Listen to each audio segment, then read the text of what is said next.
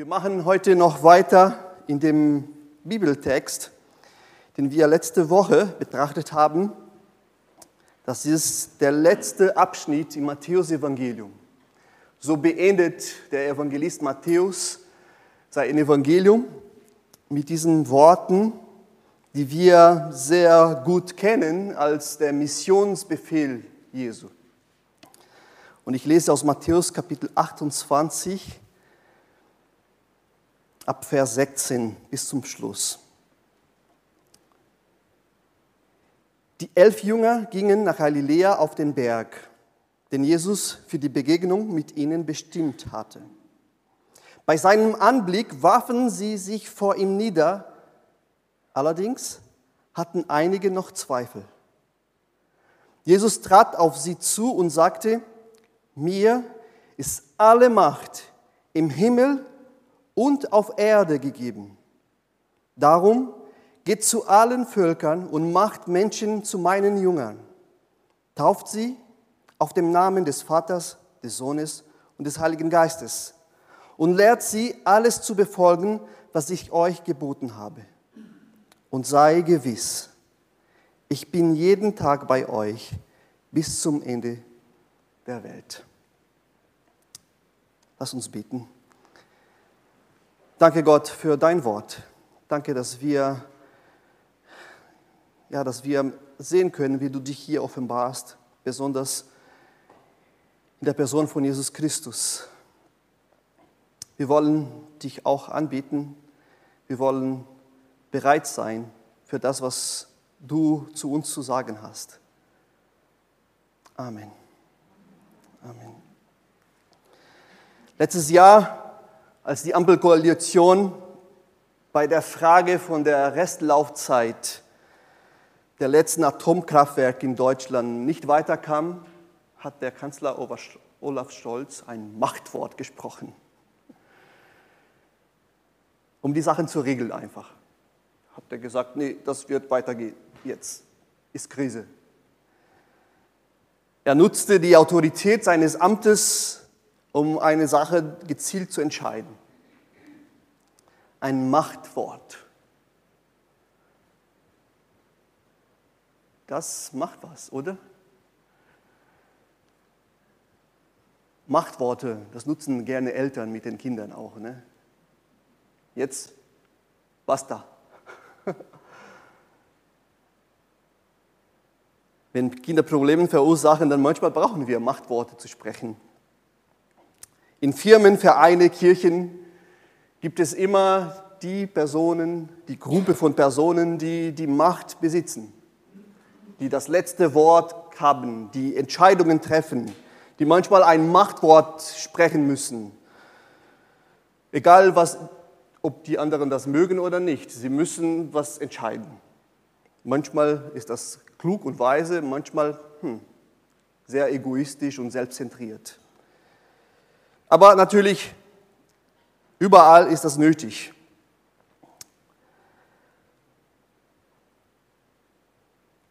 Auf der anderen Seite haben wir auch eine andere Dynamik. Wir haben Menschen, die im Auftrag einer Regierung äh, die, die Belange der, der Regierung im Ausland vertreten. Das sind die Botschafter. Und sie vertreten die Interessen des Landes, den sie dort im Ausland repräsentieren und sie erhalten dafür eine Vollmacht. Dinge zu sagen, Dinge nicht zu sagen, Dinge zu entscheiden, Dinge im Wege zu bringen. Vollmacht kennen wir auch aus unserem Alltag. Oft bekommen Menschen eine Vollmacht von der Firma oder vom Verein, damit sie Entscheidungen treffen, Geld bewegen auf dem Bankkonto und weiter. Mein Vater besitzt eine Vollmacht in meinem Namen in Brasilien.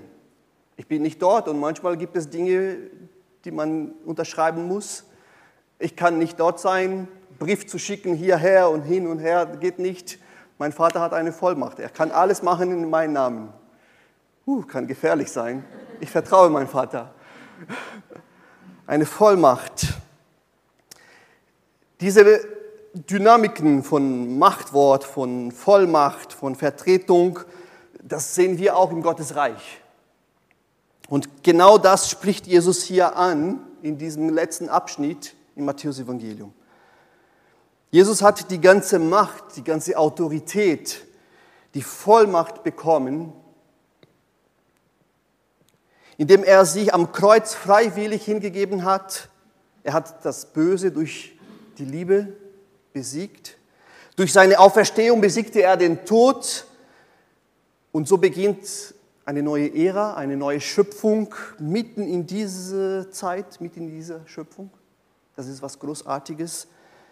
Und als der König des Universums, das ist Jesus, so offenbart er sich, besitzt er die höchste Autorität, die höchste Vollmacht. Mir ist die Macht gegeben über Himmel und Erde. Jesus Christus.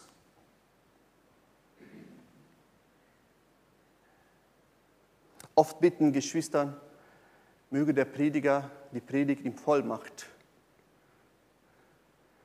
Ich zittere immer, wenn ich das höre. Ich, ich weiß, es ist schön, gut gemeint und richtig. Aber es drückt eine große Erwartung und eine große Verantwortung.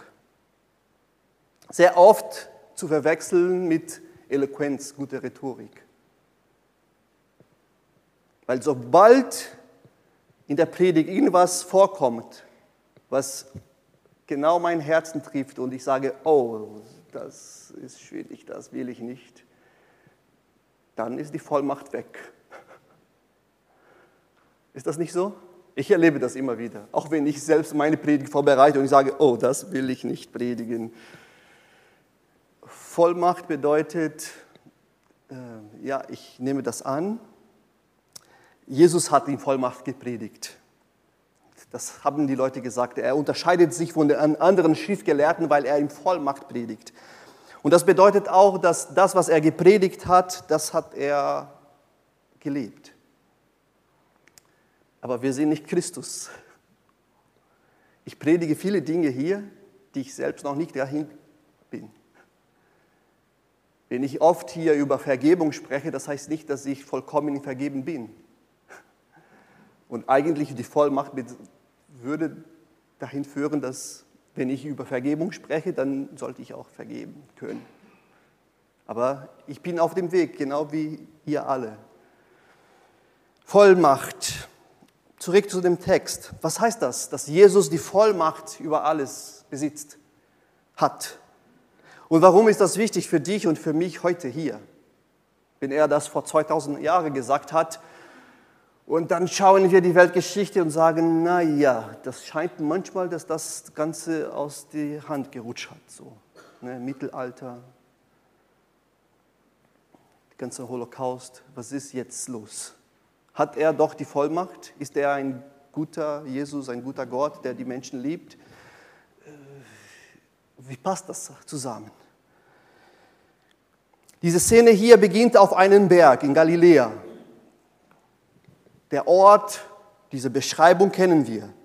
Im Matthäus-Evangelium, alles, was wichtig ist, passiert auf einem Berg. Die Bergpredigt, die Verklärung, die letzte große Rede auf dem Ölberg und jetzt diese Abschiedsszene. Wir kommen aus dem Alten Testament, wo Gott Menschen begegnet hat. Und wo war das immer? Mit Mose, Elia, ne? auf einem Berg. Also Matthäus will ein Zeichen setzen. Da ist was Wichtiges. Was Jesus jetzt sagt, gibt ganz viel Aufmerksamkeit. Das ist wichtig. Das ist diese letzte Begegnung und diesen Anblick auf den auferstandenen Jesus, der vor den Jüngern stand, als, als diesen Mensch, der aus dem Tod gekommen ist und ihre Reaktion war Anbetung. Sie haben sich niedergeworfen. Diese Anbetungshaltung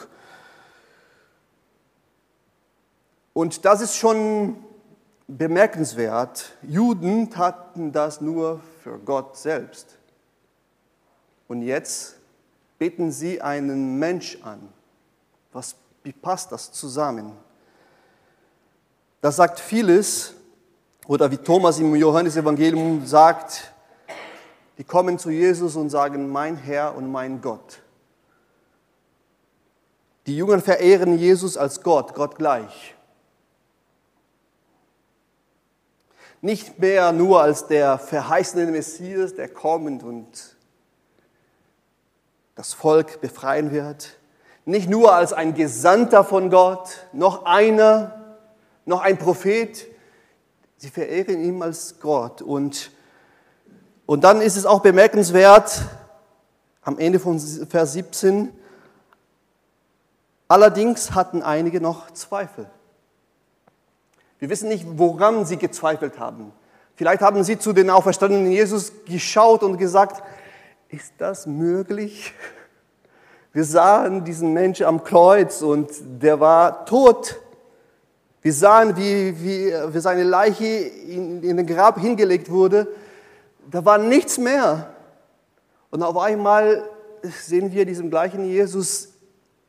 Es ist gleich und irgendwie anders. Ist das möglich? Vielleicht zweifeln sie daran. Oder als guten Juden zweifelten sie daran, ob sie wirklich diesen Jesus jetzt anbeten können.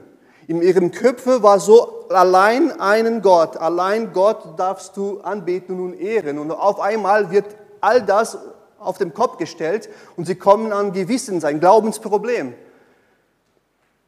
Wie oft erleben wir sowas auch? Wir haben unser Leben lang, wurden uns Dinge eingeprägt, wie man glaubt, was man glaubt und was ist richtig, was ist falsch. Und auf einmal, unterwegs mit Jesus, erfahren wir Dinge, erleiden wir Dinge und diese Glaubensinhalte, die für uns damals so wichtig waren, heutzutage, die passen nicht mehr zusammen. Ich habe immer geglaubt, Gott heilt jedes Mal und ich muss nur beten und glauben und ich bete und glaube und Gott heilt mich nicht. Irgendwie passt nicht mehr. Und dann fühlt sich das so an, als würde ich meinen Glauben verlieren. Hast du bestimmt schon so was Ähnliches erlebt? Das ist die Erfahrung von Hiob im Alten Testament. Das hat nicht mehr gepasst. Ich bin so ein guter Mensch. Ich gehe in den Gottesdienst. Ich gebe meinen Zehnten. Ich spende. Ich tue Gutes. Und auf einmal so viel Leid in meinem Leben hat Gott mich bestraft. Aber Nein. Und wir merken, wie Gott Hiob zu einem nächsten Schritt in Glauben bringt. Es scheint so, als er seinen Glauben verloren hatte, aber Gott hat einen anderen Prozess mit ihm durchgestartet, dass er sein kindisches, naives Glauben hinter sich lässt und einen erwachsenen, reifen Glauben bekommt der auch mit Leid und Schmerz, mit Dingen, die nicht klappen, auch umgehen kann im Vertrauen zu Gott. So was erleben hier die Jünger. Dürfen wir diesen Jesus jetzt anbeten wie Gott? Unsere Glaubensinhalte passen nicht. Und diese Beschreibung, dass einige da zweifelten, spricht auch dafür für die historische Echtheit der Auferstehung. Kein Evangelist, der über die Auferstehung unsicher wäre oder dass diese Geschichte als eine Fantasiegeschichte, um eine neue Religion in die Welt zu verkaufen, formuliert hätte, hätte sowas nicht geschrieben. Er hätte keinen Platz für Zweifel gelassen. Er hätte gesagt, alle haben geglaubt, das war so herrlich. Aber sie waren sich so sicher, dass dieser Jesus wirklich der auferstandene Jesus ist, wenn einige da zweifeln, dann könnten sie sagen, ja, das ist nicht so einfach zu glauben, aber Zweifel hat auch einen Raum in diesem ganzen Prozess, in dieser ganzen Dynamik. Zweifel und Glauben, die gehen immer zusammen. Niemand musste an die Auferstehung glauben und diese Offenheit war wichtig. Doch größer war der Glaube sodass die Menschen sich niederknien vor Jesus und ihm anbieten. Und das, das war das Ziel von diesem Gottesdienst am Anfang, dass wir unsere Augen zu Jesus richten, ihn anbieten, damit wir die Gründe nennen, dass er doch unser Gott, unser barmherziger, guter Gott ist. Matthäus wird uns zeigen, dass Jesus die Verheißung am Anfang des Evangeliums, Immanuel, Gott mit uns, jetzt am Ende des Evangeliums immer noch besteht und weiterhin geht. Dazu kommen wir noch später. Matthäus fasst hier dann zusammen die letzten Worte Jesus und, von Jesus und dieser Missionsbefehl beginnt mit einem Grund, einer Grunderklärung. Vers 18, Jesus trat auf sie zu und sagte, mir ist alle Macht im Himmel und auf Erde gegeben. Mehrmals im Matthäus Evangelium spricht Jesus davon, aber hier wird es ganz deutlich, das ist eine Verheißung aus Daniel, dass derjenige, der kommt, der Messias, diese Macht bekommen wird. Das ist genau das, was der Teufel Jesus angeboten hat bei der Versuchung. Ich werde dir die Macht über die ganze Welt geben. Du, darfst, du sollst mir nur anbeten. Was für ein Angebot. Ohne den ganzen Leid, ohne das Kreuz, ohne die ganzen Menschen, die ihn verlassen haben, wäre das erledigt. Aber dann hätten wir nicht einen Christus auf dem Thron, sondern einen Tyrann, der nur an seine eigene Macht und an seine Bedeutung achtet. Jesus wählt einen anderen Weg, um an diese Macht zu kommen, weil es geht ihm nicht um die Macht, sondern um die Liebe, die er zeigt, indem er das tat, was er tat.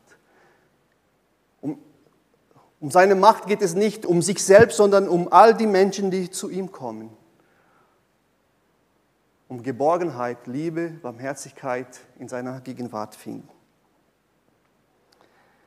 Liebe bewegt die Autorität Gottes, Jesu. Dass Jesus jetzt im Himmel regiert, die ganze Macht im Himmel hat, das ist einfach sich vorzustellen, oder? Aber auf der ganzen Erde das ist schon schwierig. Das verwirrt ein wenig, habe ich schon erwähnt. Die ganzen Kriege, das Leiden, dein persönlicher Schmerz, deine Verluste. Wie, wie vereinbaren wir das zusammen?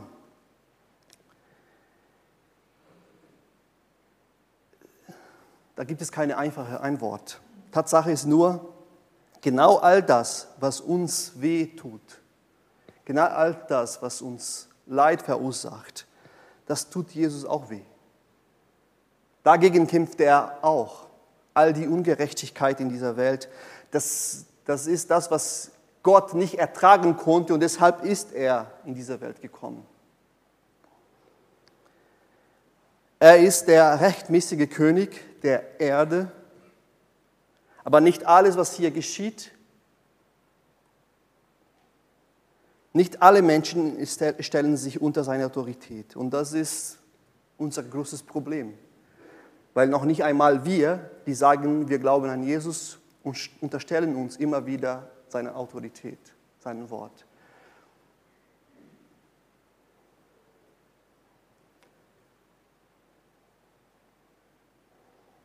Aber eins dürfen wir auch nicht aus den Augen verlieren. Genau in solchen Augenblicken, wo jetzt alles verloren scheint. Genau wie Jesus am Kreuz, alles vorbei. Die anderen haben besiegt. Genau in solchen Augenblicken, wo es sich so anfühlt, dass Gott irgendwas vergessen, verpasst, nicht richtig gemacht hat, genau das ist das Handel Gottes, um den Sieg zu bekommen. Auch in unserem Leben, auch in der Geschichte auch in unserer Geschichte als Gemeinden, solche Augenblicke, wo wir am meisten leiden, vielleicht sind solche Augenblicke, wo Gott am meisten am Werk ist, um seinen Sieg zu bekommen, um sich selbst zu offenbaren. Und durch dieses Missionsbefehl macht er uns klar, dass er daran arbeitet, um die Welt zu heilen, um die Dinge in Ordnung zu bringen unter seine Autorität. Und wie macht er das? Durch dich und durch mich, durch uns. Und hier ist es dieser Schock. Gott, hättest du nicht bessere Mitarbeiter gefunden? Wären die Engel nicht viel effektiver, schneller? Auf die ganze Welt, Botschaft Gottes in zwei Stunden verkündet, Erscheinungen, Licht, alle schauen und sagen, wir können nicht anders als glauben. Und dann merken wir, dass es Gott gar nicht geht, um einen Dienst zu erledigen, sondern es geht darum, Menschen wirklich zu verwandeln. Und das passiert nicht von heute auf morgen, sondern es ist eine Geschichte.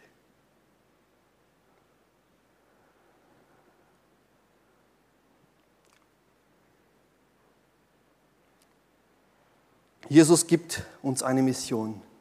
Vers 19. Geht nun hin und macht alle Nationen zu Jüngern und tauft sie auf den Namen des Vaters, des Sohnes und des Heiligen Geistes und lehrt sie alles zu befolgen, was ich euch geboten habe.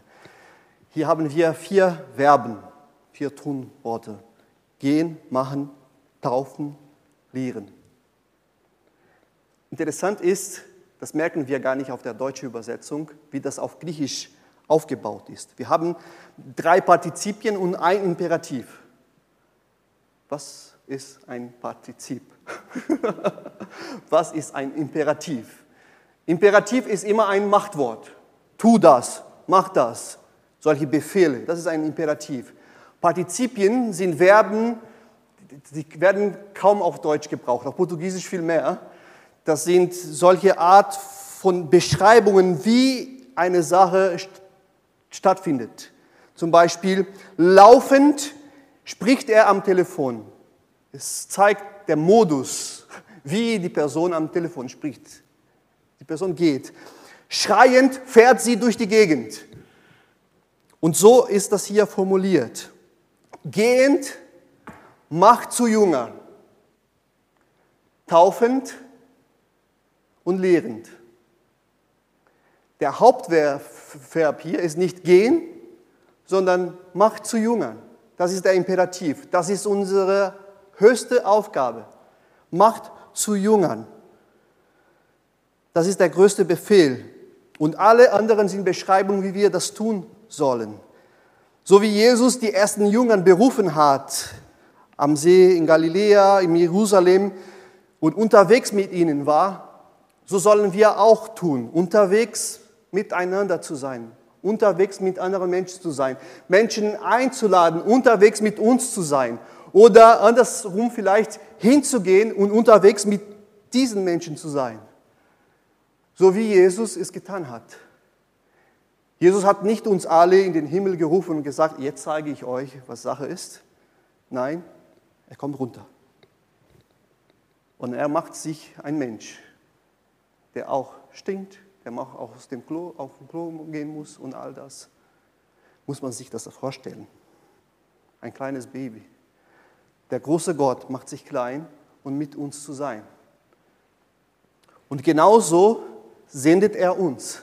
Johannes Kapitel 20 sagt, dass Jesus uns hingesandt hat in dieser Welt, so wie der Vater ihn gesandt hat. Nicht um Menschen hierher zu rufen, sondern damit wir dahin gehen. Und das ist schwierig. Das ist eine große Herausforderung. Jüngern zu machen, unterwegs miteinander zu sein, unterwegs mit Jesus zu sein, um auf diesem Weg der Transformation sich gestalten zu lassen in dem Bild von Jesus Christus. Und wie machen wir Jüngerschaft deutlich? Wie sollen die Menschen erkennen, dass wir Jesu Nachfolger sind? Johannes 13, 35. An eurer Liebe zueinander werden alle erkennen, dass ihr meine Jünger seid. Es geht nicht um die Art und Weise, wie wir die Gottesdienste feiern. Es geht nicht um die Art und Weise, wie wir dies und jenes tun, welche Rituale wir folgen, welche nicht, ob wir so singen oder so singen, obwohl immer ist es schön singen mit Freude.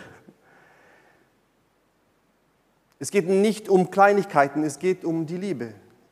Wie wir in Beziehung zueinander treten, wie wir zueinander stehen, so werden Menschen erkennen, dass Gott die Liebe ist, dass wir Jesu Jünger sind. Macht zu Jüngern. Wie? Indem ihr geht, indem ihr in dieser Welt lebt. Gehend. Lebt. Geht zu deiner Arbeit. Seid zu Hause bei der Frau, mit den Kindern oder bei dem Mann. lebt.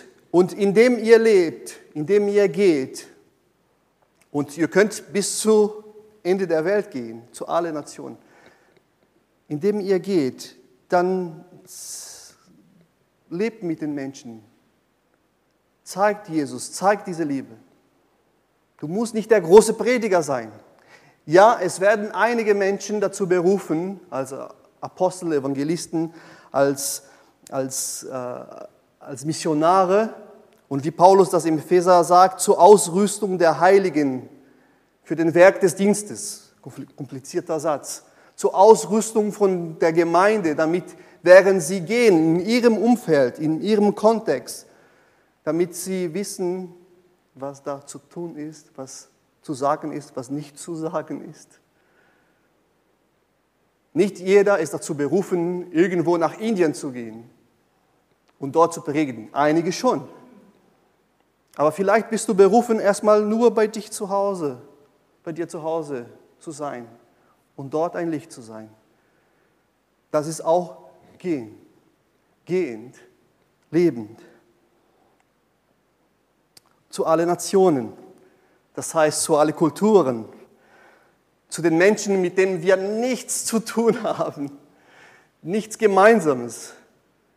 Und in eine globalisierte Welt müssen wir nicht so weit gehen. Wir müssen nur zu unserer Nachbarschaft schauen und sehen, oh, das sind Jesiden, das sind Moslems, das sind Atheisten, das sind Leute aus Brasilien sogar.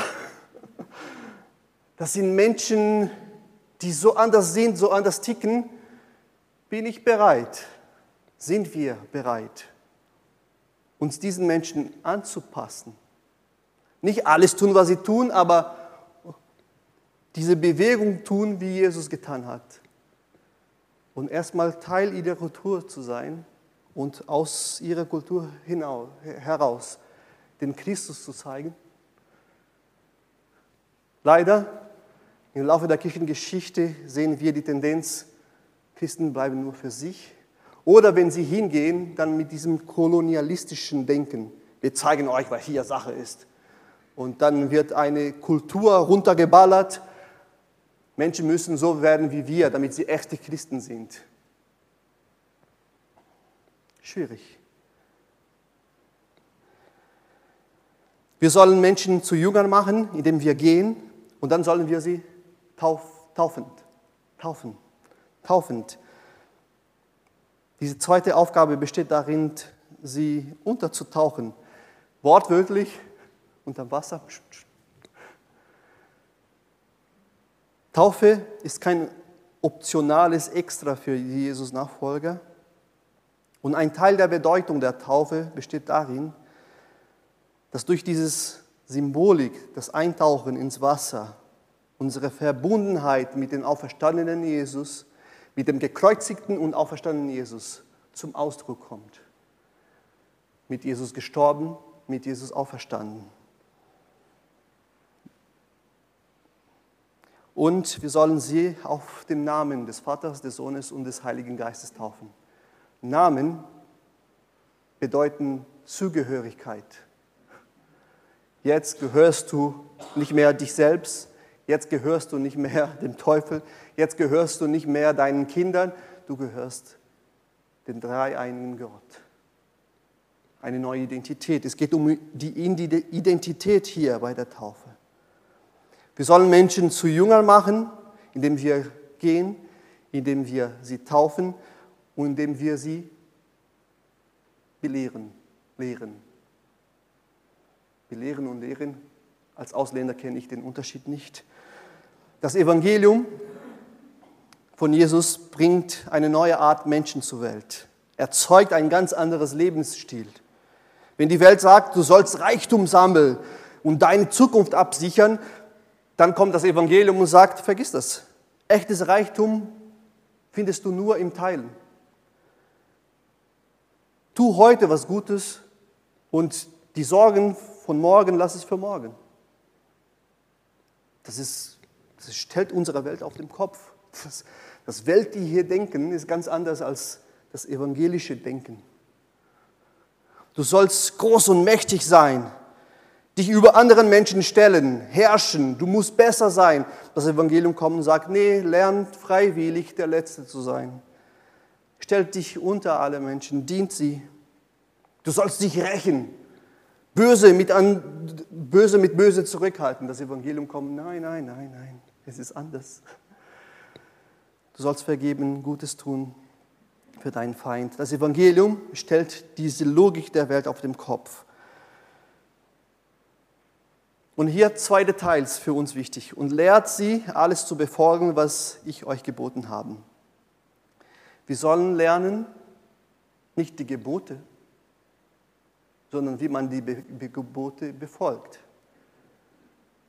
Und das heißt, der Fokus steht nicht auf dem anderen, sondern auf mich selbst. Es ist einfach zu sagen, du musst vergeben, du musst großzügiger werden, aber wie ich belehre, was Sache ist, was die Gebote ist. Aber zu belehren, wie man das befolgt, dann muss ich selbst in die Praxis kommen und zeigen mit meinem Leben, wie das geht. Dann muss ich auch durch diese schwierigen Prozesse der Vergebung hineingehen. Und wenn die Menschen das sehen, oh, in dieser so schwierigen Situation schafft der Mensch aus irgendeinem geheimnisvoller Art diese anderen Menschen zu vergeben. Was ist anders? Und so sind wir unterwegs. Wir machen zu Jüngern, wir taufen, wir lehren. Und auch die ganze Reihenfolge hier. Gehen, taufen, belehren. Normalerweise machen wir andersrum. Wir warten, dass die Menschen kommen. Dann wollen wir uns erstmal vergewissern, dass sie genau alles richtig gelernt haben und dann taufen wir sie. Das ist, ich verstehe das. Die Geschichte hat uns dazu gebracht, das zu tun und in manchen Fällen ist das richtig und gut. Aber diese Reihenfolge dürfen wir nicht aus den Augen verlieren. Gehen, Jünger machen, taufen, lehren. Das ist unsere Mission. Und dann dieser Schluss. Jesus gab all diese Aufgaben, aber er weiß, wir sind nicht dazu fähig. Wir sind nicht in der Lage, wir haben nicht die Kraft dazu. Und dann kommt diese schöne Versprechung. Sei gewiss, ich bin jeden Tag bei euch. Ich bin jeden Tag bei dir. Bis zum Weltende. Mit dieser Aussage verstehe ich auch, dass Jesus keine Perfektion von uns will. Er weiß, wir werden versagen beim Vergeben. Er weiß, wir werden versagen bei all den Geboten, bei der Liebe. Wir werden inmitten unterschiedlicher Umstände nie alles richtig machen. Und trotzdem sagt er, indem ihr geht, bleibt dran, ich bin bei euch. Denn dein ist das Reich, dein ist die Kraft. Haben wir schon darüber gesprochen. Die Kraft, dran zu bleiben, kommt von Gott. Es gibt kein größeres Versprechen als das. Einen schönen und wichtigen Auftrag. In Vollmacht, in der Vollmacht von Jesus der schon über alles regiert, der König des Universums, dürfen wir mit ihm unterwegs sein, in seinem Auftrag, durch seine Vollmacht. Und wenn wir unterwegs sind, um Gottes Reich auf die Erde zu bringen, dein Reich komme, da begleitet uns Jesus. Und das ist schön. Das ist erleichternd. Das das bringt Freude, auch wenn es manchmal schwierig ist. Und diese Missionsbefehl sollen wir, können wir, müssten wir, dürfen wir die Praxis einsetzen. Ich habe hier ein paar Kärtchen vorbereitet, die stehen auf dem Stehtische da und am Ausgang. Hier steht, ich bete für. Und dann schreibst du den Namen einer Person drauf. Und du wirst dich im Gebet mit dieser Person beschäftigen, vor Jesus, mit Jesus und fragen, Jesus, wie kann ich dir helfen, diese Person von deiner Liebe zu bezeugen? Denn eins vergessen wir oft, Gott ist in Mission. Er ist derjenige, der dich, der deine Kinder, der deinen Nachbarn mehr liebt, als du jemals lieben kannst. Oft kommen wir und ne, Jesus, rette bitte meinen Bruder, mein Kind. Und wir flehen Gott an, dass er ihm endlich was tut. Es ist ein schönes Gebet, aber das unterstellt manchmal die Aussage, Gott, ich liebe mein Kind, ich liebe meinen Bruder, meine Schwester, ich liebe diese Person mehr als du, aber bitte jetzt endlich tu was. Wir dürfen nicht vergessen, dass Gott derjenige ist, der doch mehr liebt, als wir jemals lieben können. Und dann dürfen wir zu Gott, zu Jesus kommen und sagen, Gott, du gehst mit mir und da ist diese Person und ich weiß, du liebst sie so unendlich, du hast dein Leben hingegeben für diese Person. Wie kann ich helfen, diese Person mit deiner Liebe zu erreichen? Und da ändert sich die Einstellung. Dann ist Jesus in Mission und ich darf Jesus helfen. Schreibt einen Namen und sei im Gebet mit Jesus. Eine Person, die dir am Herzen liegt. Es kann ein Verwandter sein, ein Freund, ein Arbeitskollege. Und dann kannst du Jesus fragen, was darf ich tun, was darf ich sagen, was kann ich sagen, was soll ich lieber lassen, was soll ich anders verstehen in deiner Beziehung zu dieser Person, Jesus. Das ist bestimmt anders als meine Beziehung zu dir.